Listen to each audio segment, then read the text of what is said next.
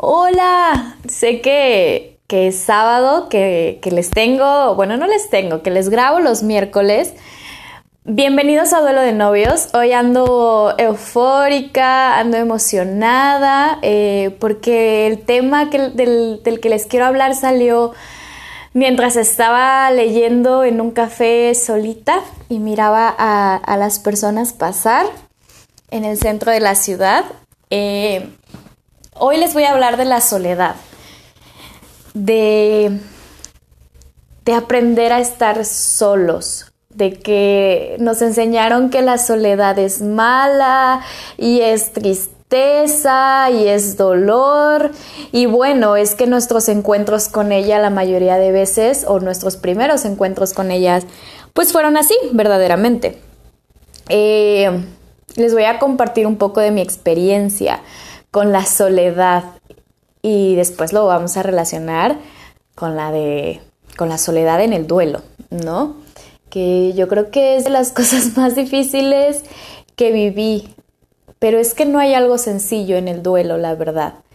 Bueno, eh, mi experiencia con la soledad es, es, lo descubrí en terapia y lo descubrí a través de un taller yo no sabía estar sola. Desde chiquito, paz, pues empezaban a, pues a trabajar a su manera. Eh, en, su, un principio me dolía mucho porque mmm, yo no sabía que esas heridas venían desde niña, ¿no? Y yo sé que mis papás no lo hicieron con la intención, al contrario, le, les agradezco inmensamente todo lo que me dan día con día y que hicieron lo mejor que pudieron. Eh, pero pues mis papás estaban todo el día fuera de casa.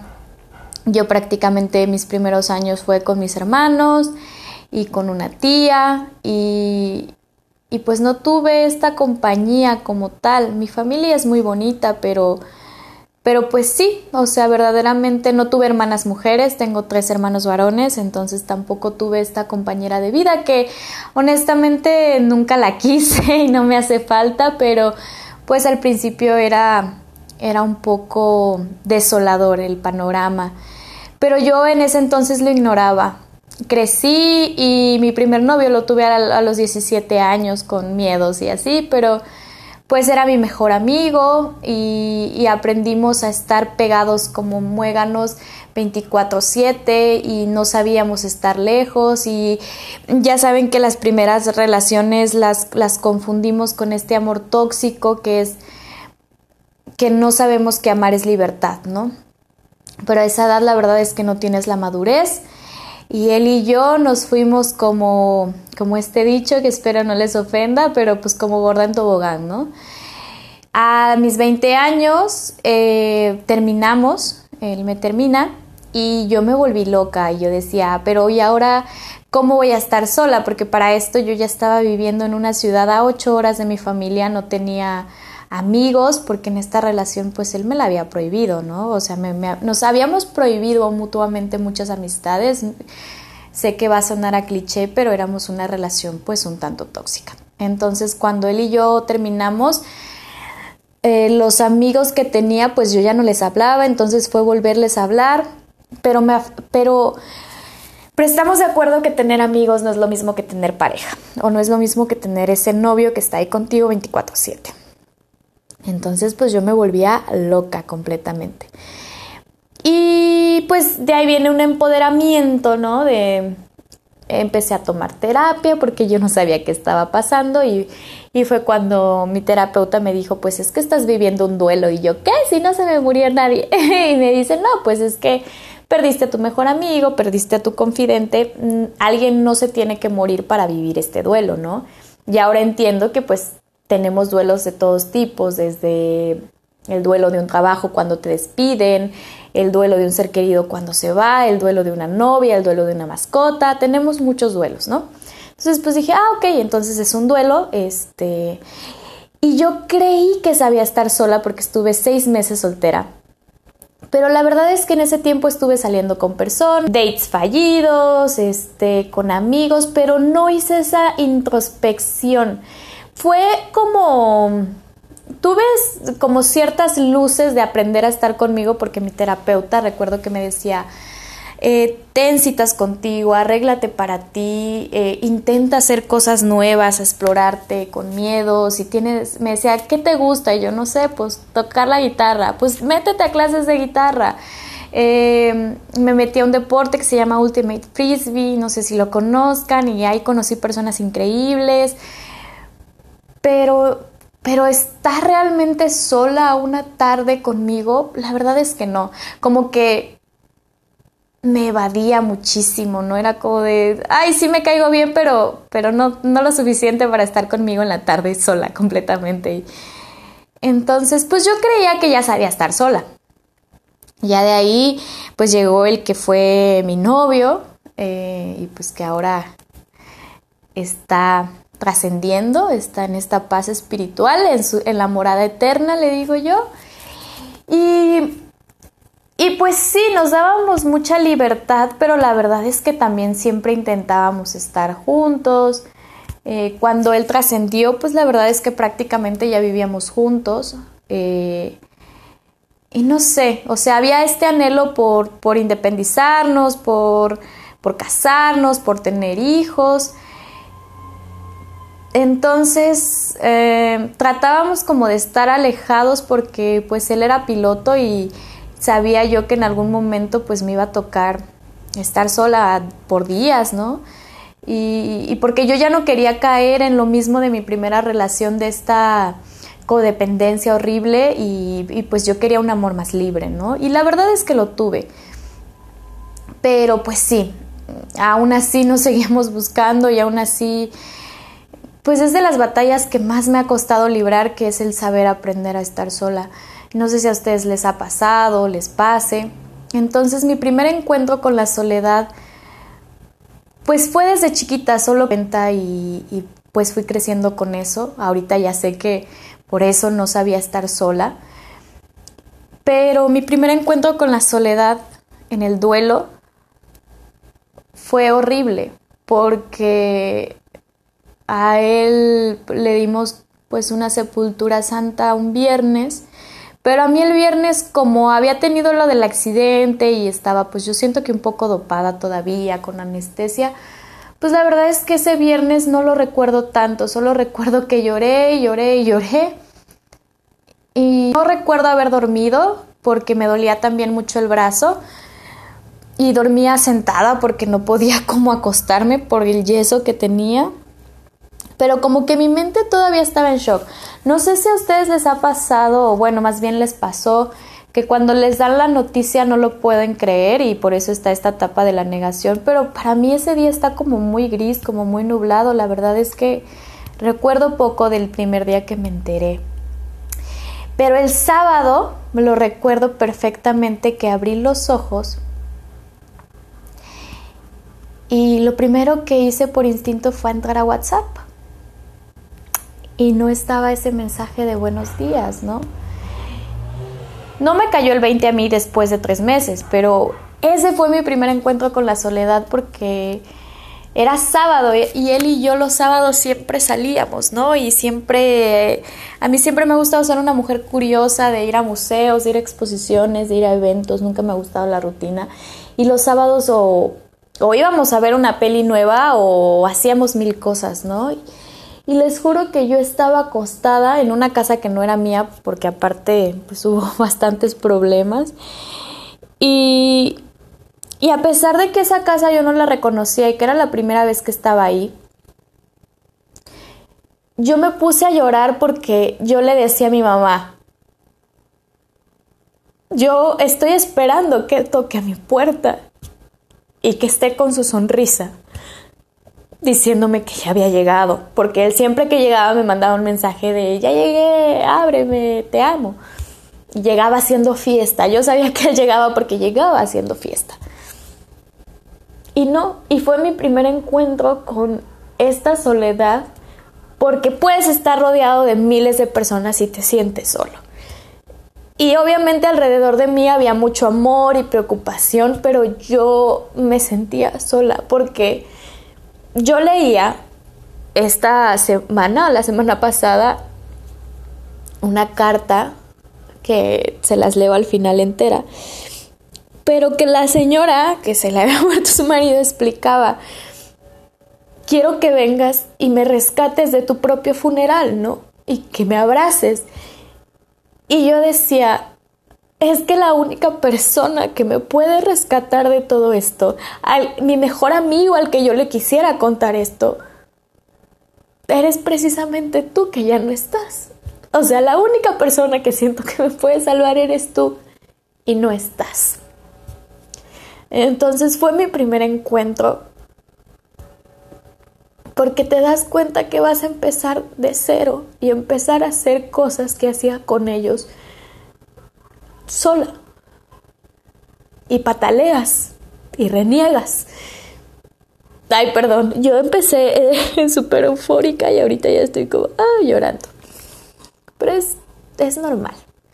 Pero sí, ese fue mi primer encuentro con la soledad y obviamente es respetable si ustedes luego empezaron una relación, los admiro y los abrazo, pero yo me quise dar mi espacio porque yo no quería estar con nadie.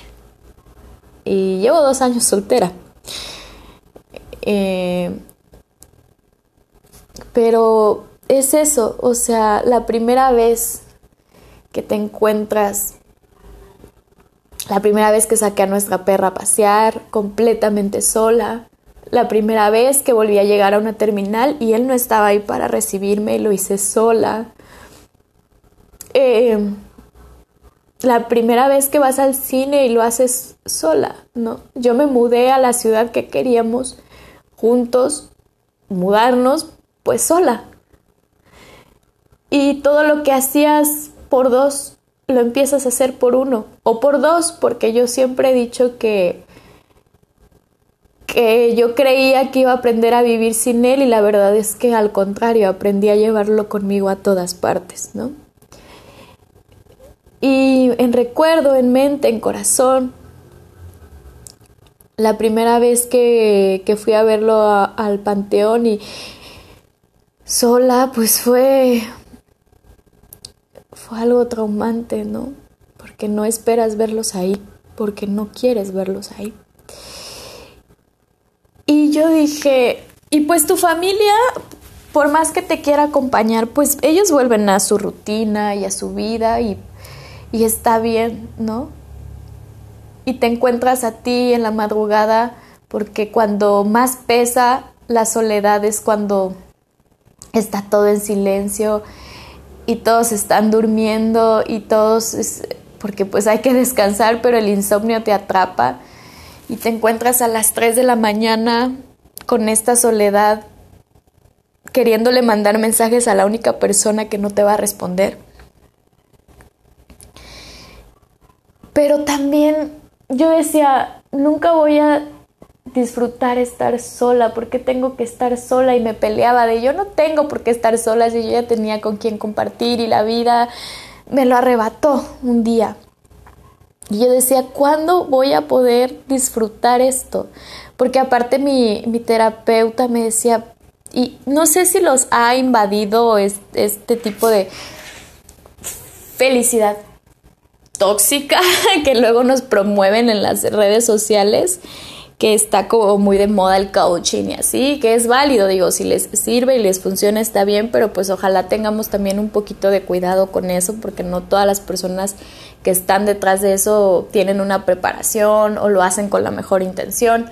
Entonces, pero me estoy desviando del tema es eso, de que está esto del amor propio y de aprender a estar feliz, pero no es lo mismo leerlo que hacerlo y ser congruente con eso. La verdad es que a mí me costó mucho y a veces todavía me cuesta. Pero yo ya tenía estos destellos de pues de aprender a estar sola desde mi primera relación porque como que medio lo había puesto en práctica. Entonces, pues es eso. Yo dije, no quiero nada con nadie porque primero tengo que sanarme yo misma, porque, porque no quiero ir rompiéndome más. O sea, tengo que aprender a sanarme yo porque cuando ellos se van te cae una realidad enorme y es que no puedes ir dependiendo de nadie, ¿no? O sea, yo, yo así lo vi, yo así lo veo. Entonces, hoy estaba, como les comenté en un principio, estaba en, un, en una librería cafetería, estaba tomando un café y a mí me encanta ir a bobear, a observar a las personas, a las parejas felices, a los que están corriendo, a los que van con sus perros. Estaba con un libro y estaba con un café y me sentí tan en paz y tan feliz y tan agradecida porque cuando te pasan este tipo de cosas, no tan fácil vuelves a agradecer y ustedes me van a entender.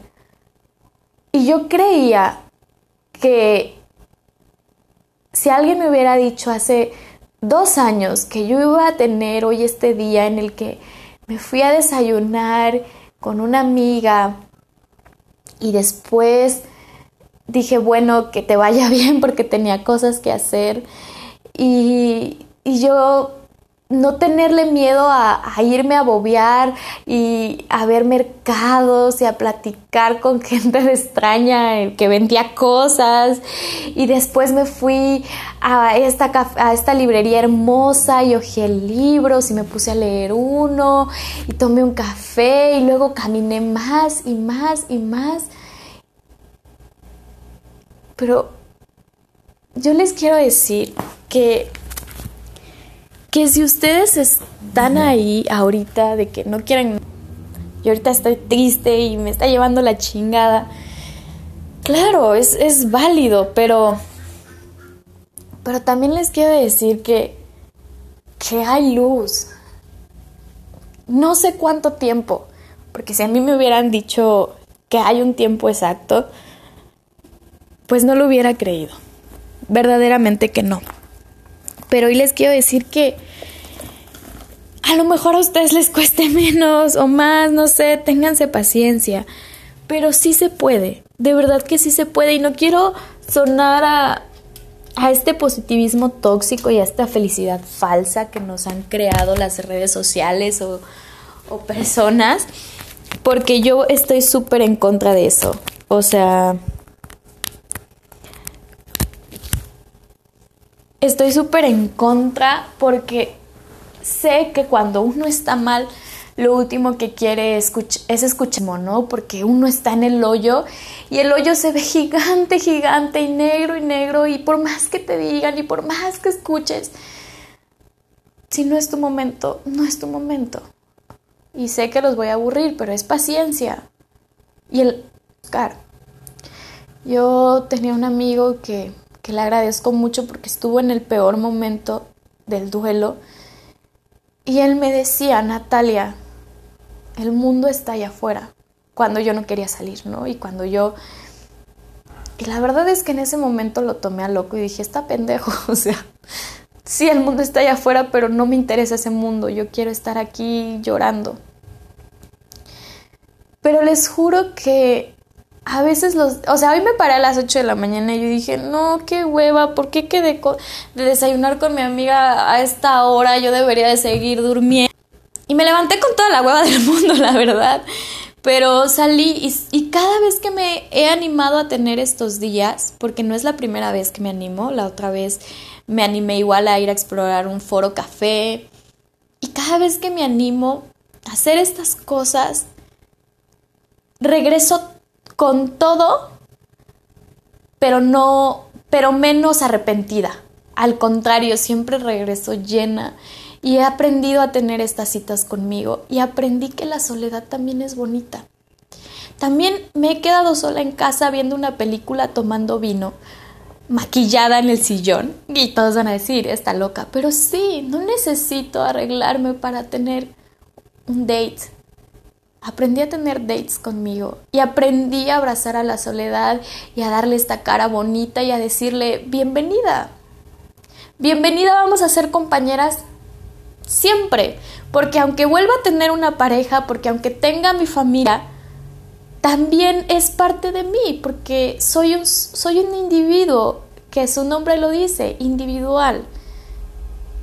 Y hoy veía un mural y me decía, un amigo eh, no me gusta este muralista, es José Clemente Orozco.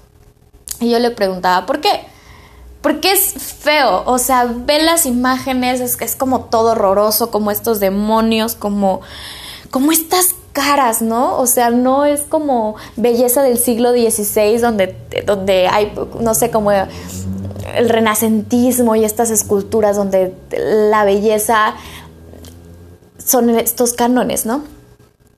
Y yo decía, dije, a mí sí me gusta, se me hace algo hermoso porque la belleza no tiene un estereotipo. Y a nosotros nos hicieron creer que la soledad es ese estereotipo de fea. La soledad es hermosa porque te conoces de una manera que no sabes. Porque aprendes a convivir con el único ser que no te va a abandonar hasta el último respiro.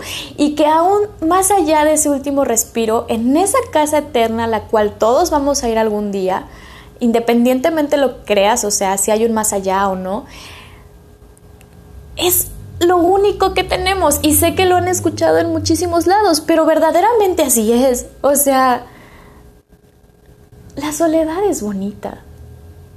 Entonces, ¿por qué si la vamos a vivir en un duelo? Porque en un duelo es... No es como de, oye, ¿la quieres? No, o sea, va en el combo de lo que es tener un duelo cuando pierdes. Entonces, cuando yo aprendí a ser empática con ella y a decirle, hola, ¿cómo estás? Bienvenida a mi vida, que siempre has estado ahí, pero ahora vamos a ser amigas, ahora somos una misma. Hola Natalia, ¿cómo estás? hola Natalia Soledad, ¿cómo estás? He aprendido mucho de ella. La soledad de un día en la mañana que me levanté fue la que me hizo hacer este podcast. Y la que me dijo, vamos a sentarnos y a platicar. Así nos escucha una persona. Gratamente, yo me emociono cada vez que veo estadísticas, pero no por el ego. Me emociono porque me gusta saber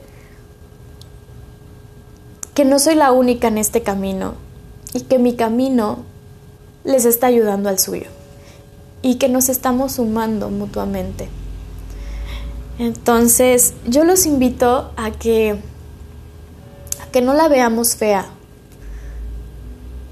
que la aceptemos, que la abracemos, que lloremos con ella, que pataleemos con ella, porque no tienen una idea de lo mucho que yo pataleé con ella, y de lo mucho que me enojé, y de lo mucho que la negué y le dije, no, y los domingos en la mañana, que yo estaba acostumbrada a levantarme con un besito en la frente de él, claro que pataleo,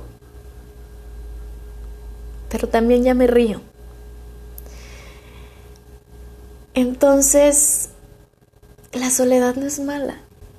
La soledad no está bien ni está mal, solo es y ahí está como miles de emociones y sentimientos que tenemos dentro de nosotros. No hay que crearle un estereotipo. Puede ser para nosotros un cuadro de José Clemente Orozco o puede ser una Venus de Nilo. La soledad es ambas, pero es nuestra.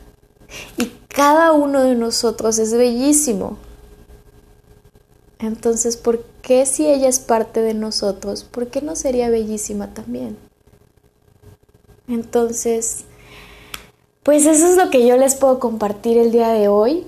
Espero que estén teniendo este, estos días de paz y si no los tienen, también está bien. Yo siempre se los voy a recordar porque es, es eso, quitarnos un peso de encima de decir tenemos que tener días entre comillas buenos.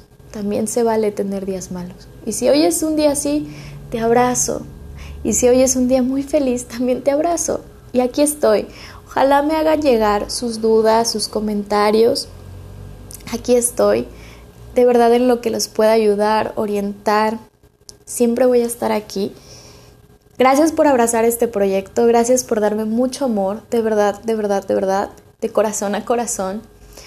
Espero vernos el miércoles y si no, igual nos quedamos en sábado porque pues son, van a ser como muy poquitos días, entonces pues para planear mejor el tema. Y nos vemos aquí en duelo de novios. Que tengan un rico y apapachador fin de semana y siempre recordando que es un día a la vez.